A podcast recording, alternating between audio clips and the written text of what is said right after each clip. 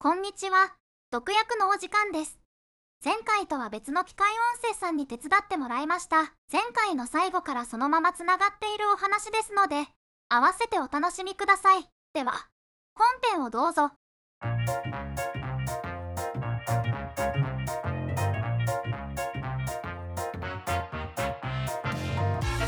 一回俺生きてるうちに言ってみたいのは、うんなんか、お前の考えはやっぱ重力にとらわれてるっていうのはやっぱり生きてるうちに一回は言ってみたい。ああ、これはね、ガンダムを見てしまうとそう思うよな。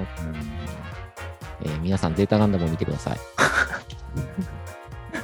そう、やっぱね、一回そういうツッコミ入れてみたい。そうだね。まあ、多分世代的には入れられる側なんだけど、なんか長生きしちゃって。うん。あの、なんかさ、今の実感からしたらわかんないんだけど、テクノロジーやその 生命倫理のあの今の推移を素直に想像すると、簡単には死なしてくんない時代になってしまって、宇宙時代を見てしまうんじゃないかなっていう気もちょっとしてて。いやー、見たいよね。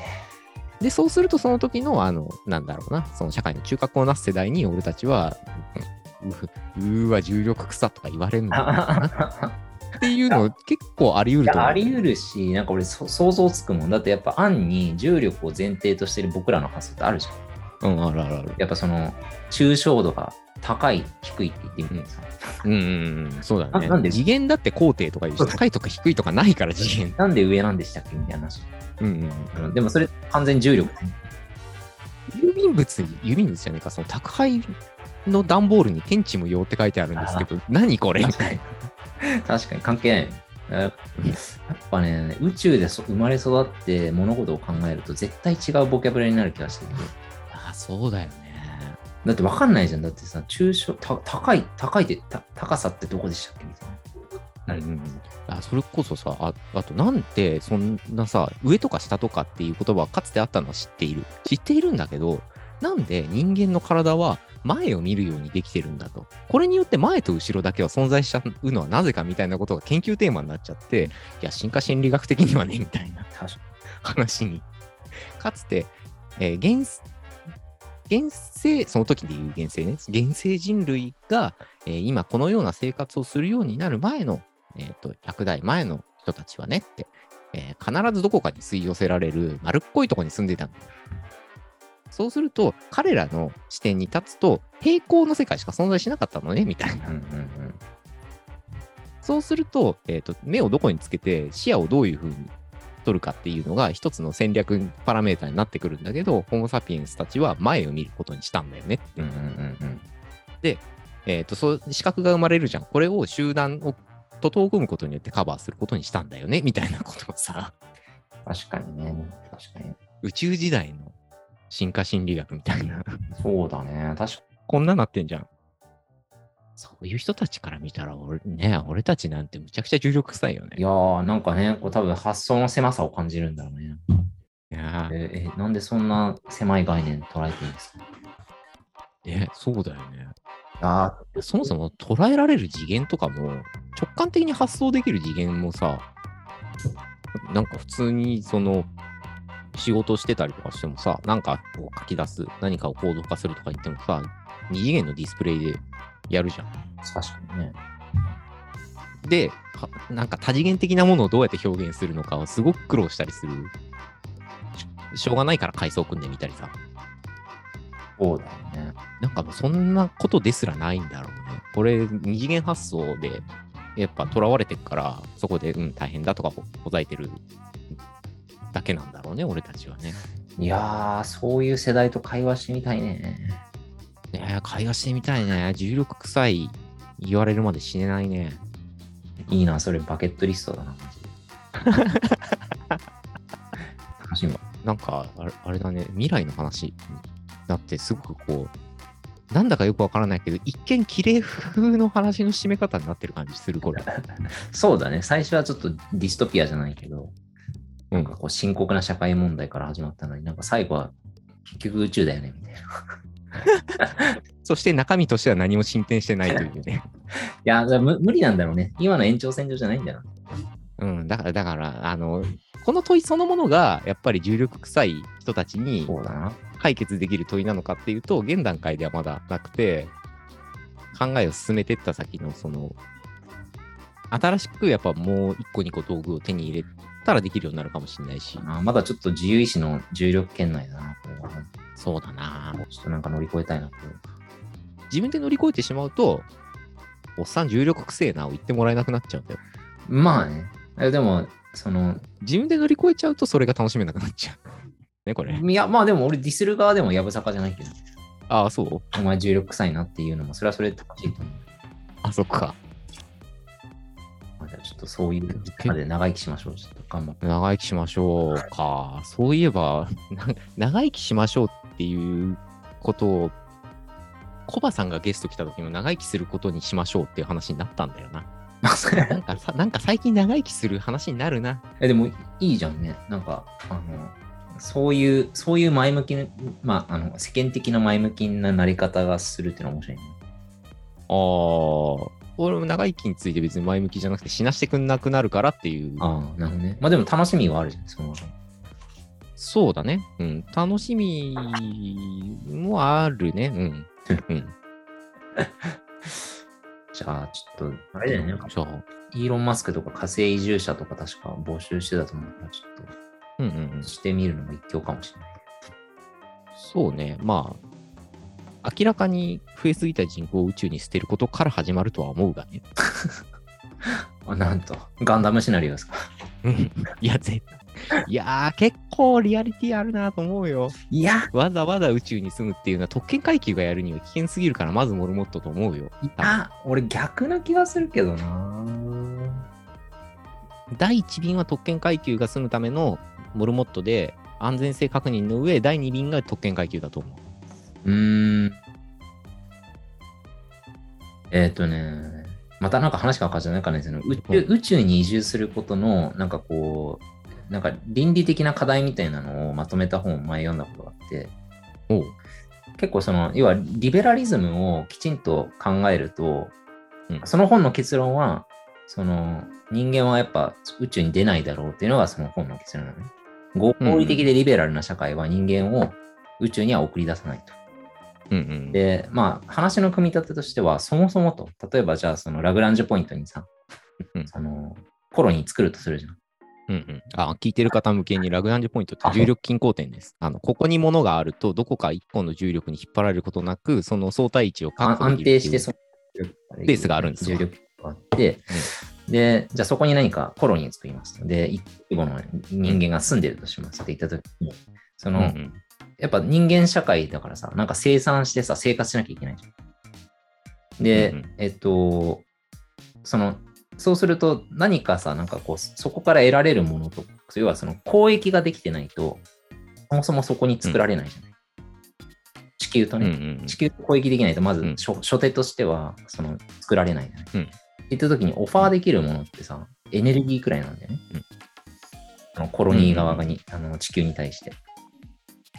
ででも、うんうんうんの農業生産とか農業生産、まああり得るかもしれないけど、でも地球上でさ、なんか活用できる土地のなんか面積とか、もろもろ考えると、まだ地球の方が多分安いんだよね。大規模まあ構築物をその外に作るっていうことは。だからその経済的なメリットは今のところ想定できない。まあ今今はね。うんで、じゃあ、その、その、じゃあなんかこう冒険的な、そのなんか、例えばその宇宙進出がさ、すごい進んだ時期ってさ、あの、米ソの冷戦時代じゃない？だからその国家の意思としてその人間をこう送り込むと。なんだけれども、まあ、リベラルな社会においては、それはあまりなんか前向きなこととしては多分捉えられないよね。お国のために行ってこいみたいな。そのために命をかけて行ってこいっていうナラティブは、リベラルな社会においてはなかなか成立しない。はいはいはい。そうね。っていうのがその本における結論で、なので経済合理性もないし、その今のその社会的な風潮からしても、リベラルな路線で行くんだったらないよねっていうのがまあその。うんうんじゃあ誰が行くのってなると、多分なんかこう、あの、イーロン・マスクみたいな超絶妄想して、やっぱ複数の惑星にあの生きてる生物じゃないと安定しないみたいなさ、なんか、壮大なレベルで妄想してたりとか、あの、それってすごい意識高いエリートじゃん、それって。まあ、そう、うん、そうね。だから、全部リベラリズムで想像するならそういう推論になる。だからそのリベラリズム。ムの延長で考えると、なんか俺エリートな感じはしてね、最初が。あまあそのーこれがさ、リベラリズムじゃなくてさ、陰謀論で考えたら、俺のパターンじゃない？ほうほうほう。それは、世界は特権階級によって牛耳られていて、彼らは彼らの、あの、自己の保存、あるいは自集団の保存が最優先事項として、えっ、と、人々を虐げ、刺激しているという構造を想定するならば、でも、あの、一刻一刻と地球は進みづらくなってるんで、自分たちは移住できるんだったらしたいと。でも、安全に移住したいと。そうすると、実験台をまず送り込んで、安全性確認の上、第2便で自分たちが行くっていうシナリオ。それはあり得るかもね。なるほどね。まあ、はいちの方が好きな方、ツイートお願いします。ガンガンダム世界観か、リベラル世界観か。まあそうだね。ランダムに陰謀論を混ぜたやつが俺のやつ。どっちかね。まあ、どっちとも取り得るんだろうな。事象としてはね。まあね、どっちとも取りまあ得る確かに別にイーロロン・マスクが宇宙行くわけじゃないからね。自分自身で行くっていうのは、なんかそうしなければならないのは、どうしてもその個人の人生の中での意味付けが強烈にある場合のみだろうね。あの、っていうのは、まあ、そうは言っても経営者だからさ。まあね、そうね。いやいや、やめてくださいよって言われるよね、周りから。安全性が確認されたんならどうぞ言ってください。ただし、ちょっとまだって。なんかあとね、なんかそのちょっとエリートか、その、そうじゃないか置いといて、その俺がそのさっきの本に対して自分の中で反論があったのは、ちょっとヒューマンネイチャーを無視してるなと思ったの。で、なんか俺のこう勝手な仮説なんだけど、なんか多分人間って10%から20%の間のリソースをなんかね、移動に使いたがる習性があるのではないかと思っていて、うんうん。なんかそうしないと気持ち悪いみたいな感じ、イメージ。うんうん。えなんかその10%から20%ってなんかどういう話なんかイメージかっていうと、例えば日本の産業で言えば、日本って GDP が600兆弱とかかな、確か。で、そのうちの自動車関連の産業規模が50兆とかなんだよね、確か。だからそれが10%弱とかみたいな話ですという話だったりとか、あと例えばなんか自分たちのなんか、経済学出身っぽい推論だね。であとなんか自分のさ、一日の行動、まあこれちょっとコロナで随分変わっちゃったけど、仮にそのコロナ前の生活習慣であれば、8時間の労働時間と、えーっと、行きと帰りで2時間費やしてすると、10分の2でしょ。10%くらいでしょ。うん。でなんか、それくらい使いたがってんじゃねえかな、みたいな感じはしてて。だからそうすると、なんかあ10経済規模の10%から20%は使っちゃうんだよね。で、例えばなんかそれ別の側面で思ったのは、あの、コンテナ物語っていう、なんかあの、これもちょっと有名なビジネス本があって、いやコンテナの登場っていうのはいかにこう物流を変えたかっていう話なんだけれども、コンテナの登場でさ、物流コストってなんか数十分の1とかになったのよ。今まではその人間がさ、肩に担いでさ、船に乗っけてたりとかしたところを、コンテナがもうクレーン一本でバコンって入れちゃいましたってことなんで、めちゃくちゃ効率化されたんですけど、なんかさ、うんなんかあの、ホモエコノミクス的なさ、発想でいけばさ、なんか、まあ、まあ、エコノミクスじゃないか。あの、別にさ、それさ、利益としてさ、あの、なんだろう、内部留保してもいいじゃん。その、稼いで、あの、セーブできた分を。まあ、そうならずに、えっ、と、コストが安くなったことによって、拡大を志向するんだよね、ビジネスは。うんうんうん。あの、あれね、上がりを再投資に回すっていう。そうで、結局物流コストが10%から20%くらいに収まる間までビジネスを拡張するわけ。うんうんうんうん。結局。うんうん。らなんかその、移動コストが下がったら、それは利益にするのではなくて、結局そこまで拡大させるんだよね。うんうん。みたいなのが、なんか、パターンとしてある気がしていて。まあ、それ貨幣経済ありきの計算だけどね。まあね、でも、えっとあつまり無限に拡大うん。するべしと。まあだからその結局なんか地球その技術が発展してきて移動コストが宇宙への移動コストが下がってきたらそのさっきの合理的な、その経済的な観点とかリベラリズムとは関係なく10%から20%のコストをかけて多分宇宙進出するんだろうなと思う。なるほど。ななんかね、あの似た発想をぶつけていい周平は10%から20%を移動、だからうんだ物理的な運動エネルギー運動エネルギを、うんあの思考すー。るとうんうんいう発想したじゃない。に似た発想俺もしてるんだけど、うん人間ってあらゆることの10%ぐらいを、あの、無目的ランダムに当てるように均衡するような性質を持ってるんじゃないか。個体差の総和はいを個体数で割ると。だからあ、そのはいはい。ある個体は50%がランダムに割り当てられてるかもしれないんだけど、ある個体は極めてゼロに近いみたいな。はいはい。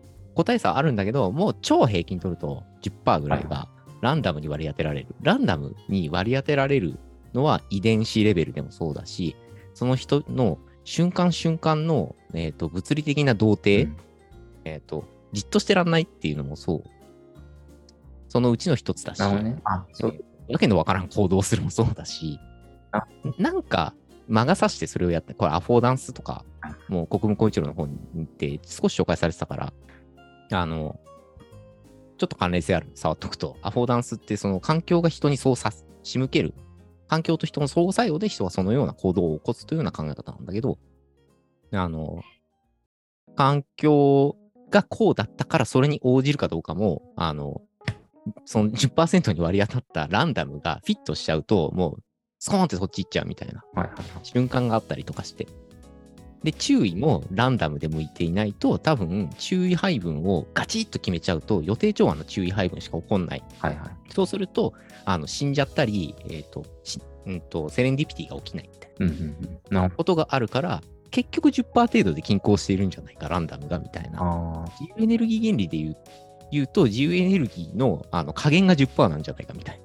減らそうとはするんだ。はいはいはい。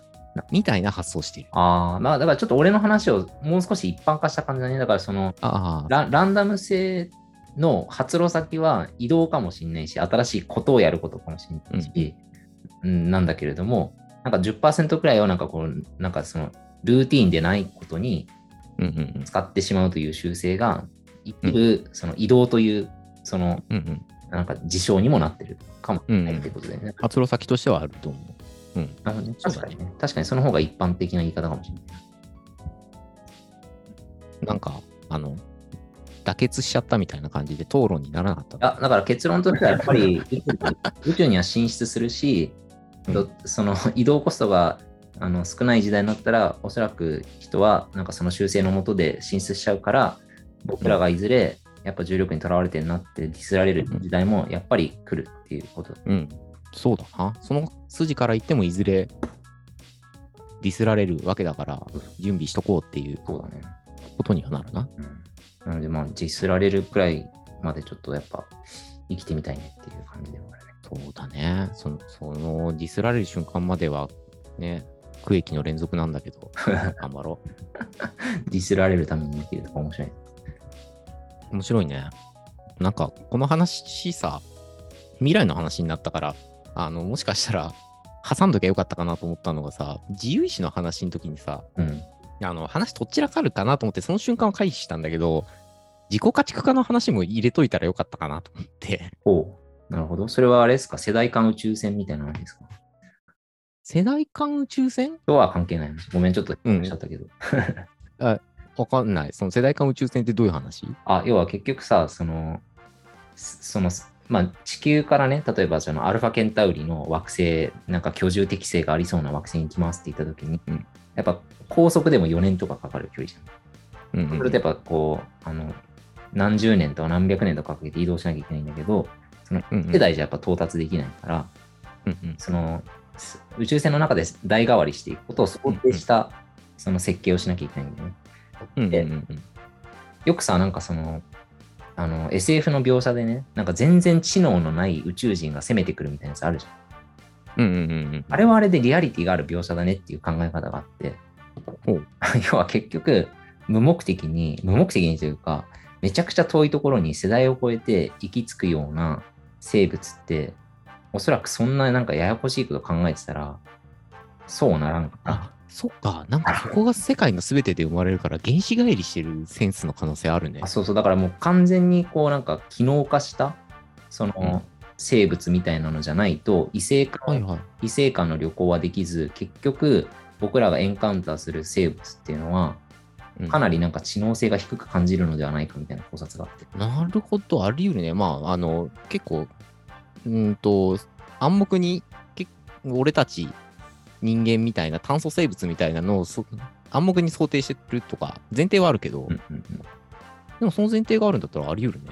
そうだね。それはいきなり侵略者として来るわな。そう。だから、なんか、会話不能みたいな。そうだそりゃそうだよな。だある意味、その自分たちで意識的にその機能を劣あの認知的な機能を劣化させて、うんうんこのために粛々と生きてるみたいな、なんかこう、その家畜化と表現したのかなって勝手に類推。ああ、なるほど、なるほど。それはでも今のは面白い話だったね。あの自己家畜化っていうのは、あの自己家畜化をすは一つの、えー、と進化適応の法法略、進化っていうとちょっと時間軸が長すぎる話なんだけどうん、形質変化の法略で、猫とかがそういうふうに言われるんだけど、うん。はい、猫とか家猫ね。あ、なるほどね。あのはいはいはい。あ自分をか家畜であるように、えっ、と、自己進化させはいていく。ことで、他の生物との共生関係において、えーローコストかつ、えーと、生存可能性、繁殖可能性を最大化する。ように自己の形質を変えていくっていう。はいはいはい。なるほどね。はいはい。で、その一つのやり方って家畜になっちゃうこと。なるほどね。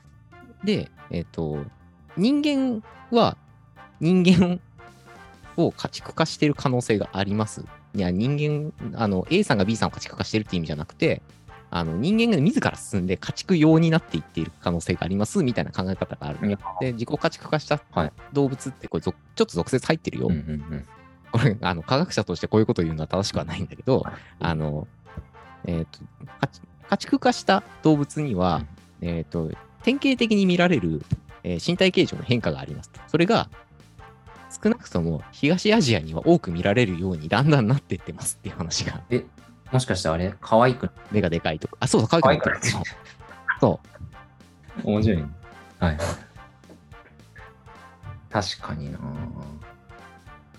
で、典型的に、それに典型的に当てはまる、その、えっ、と、形、形質、形ね、に、典型的に当てはまるのが、まあ、家猫。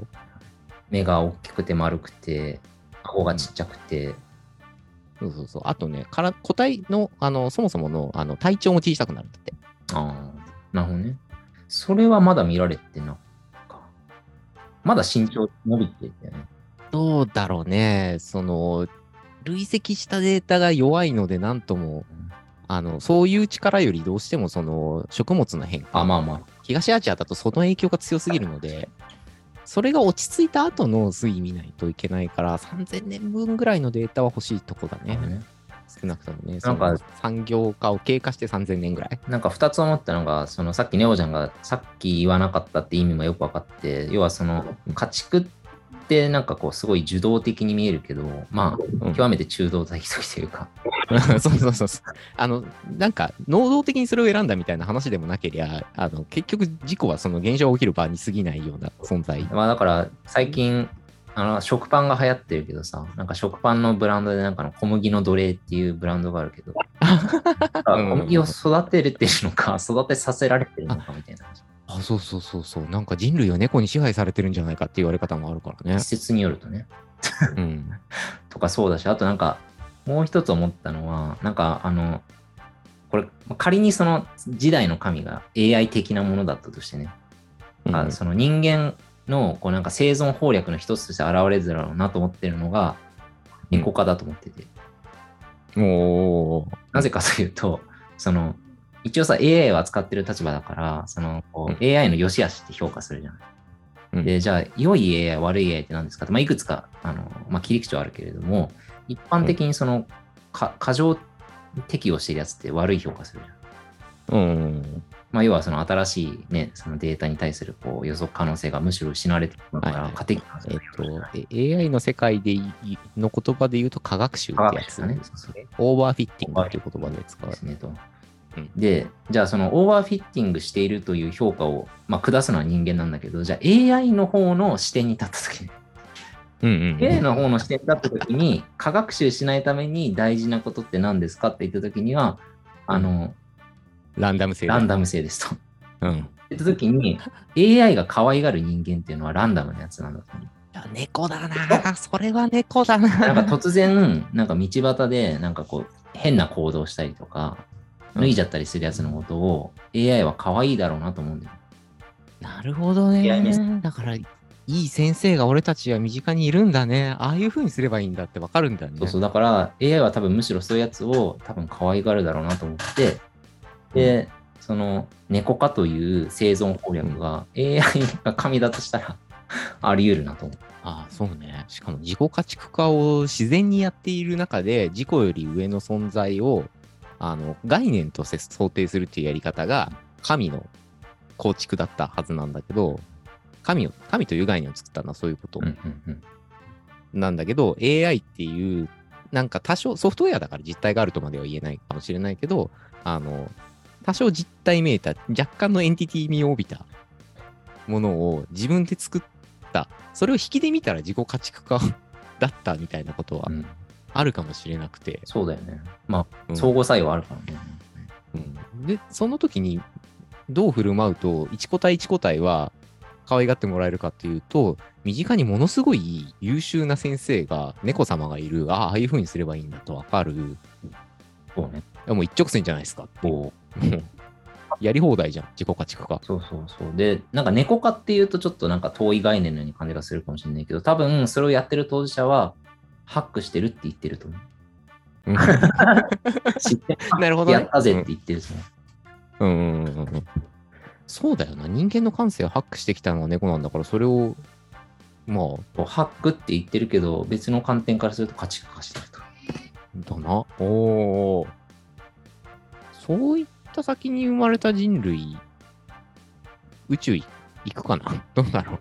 いやー、確かに難しい。どっちシナリオだろうこれ。ね。確かにな。いや、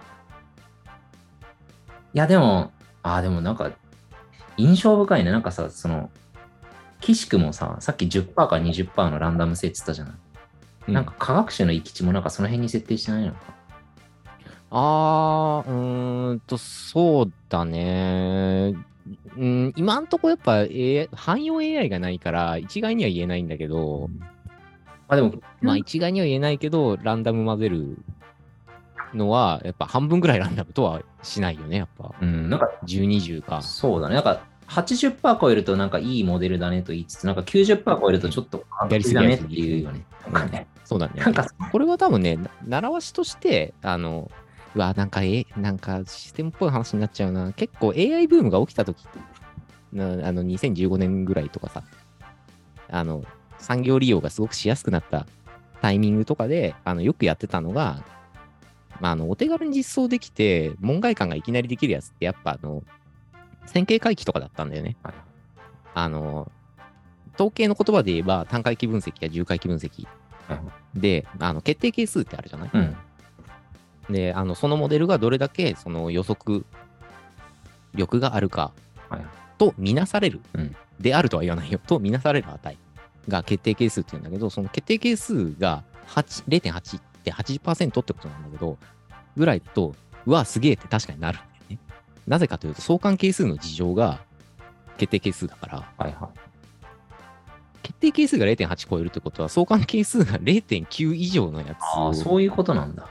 になっちゃうなるほどね。そういうこと、なんだ。じゃあ相関係数が1ってもうなんか眉唾じゃん。まあそうだ。てか0.9の時点で割と眉唾まあ、。てか同じもの観測してるんじゃんって話ね。そうそうそうそう。みたいになっちゃうから、あの、決定係数においても行き過ぎ。はいはい。やっぱありすぎると、ん？なんかそうおかしくない？それみたいはいはない風に、あの、まあ、なんだ、職業的勘としてその統計を扱うものは経済学者であろうが、あの心理学者であろうが、社会科学の領域だと特にい。ね、あの、行き過ぎじゃんっていうのもあったんだよね、やっぱ。まあでもやっぱそれを踏まえるとさ、やっぱどのルート辿ってもやっぱ宇宙には行くんじゃない？え行くか。うん行くんじゃそうだな。多分それを行きたいって思うやつを多分 AI もめでるだろうし。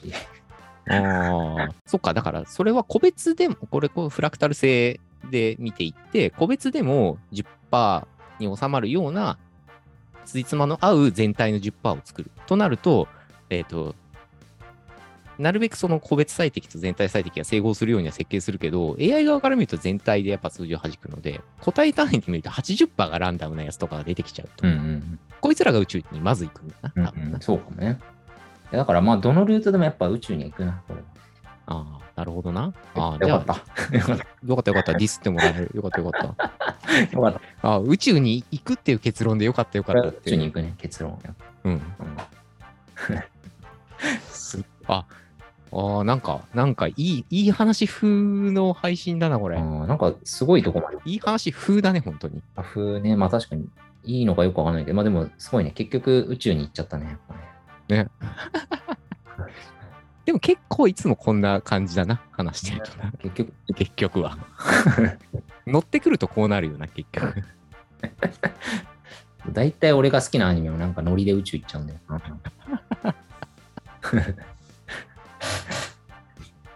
じゃあ、えっと、とりあえず収録はこの辺で止めときますか。はい。はい。じゃあ、ありがとうございました。ありがとうございました。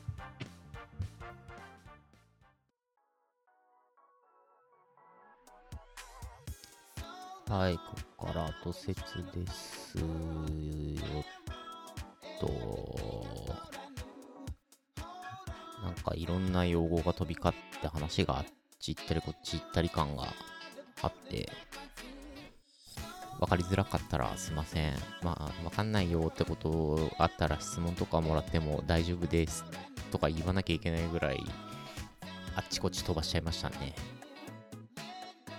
で、えっ、と、これで、えー小川修平さんゲスト会が終了なんですけど、前回と今回の話がつながってるような、つながってないようななんで、超ダイジェストを言っとくと、あの、っち行ったりこっち行ったりした話も聞き直すと分かりやすいかなと思うんで、超ダイジェストをしますと、要するに人間には自由意志ってあんまりなくて、ない中、ランダムで動いてる部分もあって、それのせいで、えっ、と、神的な存在として AI を作るかもしれないこととの兼ね合いで宇宙行っちゃうよ。はい。これだけ聞くと何のことかわかんないですね。はい。で、その宇宙に行った世代から、お前ら重力くせえなって言われたいねって話でしたね。はい。ああ、そっか。ダイジェストするとこんな話か。なるほど。はい。じゃあ、追加の話は特にないんで、業務連絡します。感想とか、ハッシュタグ役でつぶやいていただいたら見ております。いつもありがとうございます。あと、お便りとか直接いただける方は概要欄に Twitter アカウント、メアド等記載してますんで、そちらまでお願いします。毒にも薬にもならないラジオ、毒薬は毎週月曜日に配信予定です。ではまた毒薬処方しときますね。さよなら。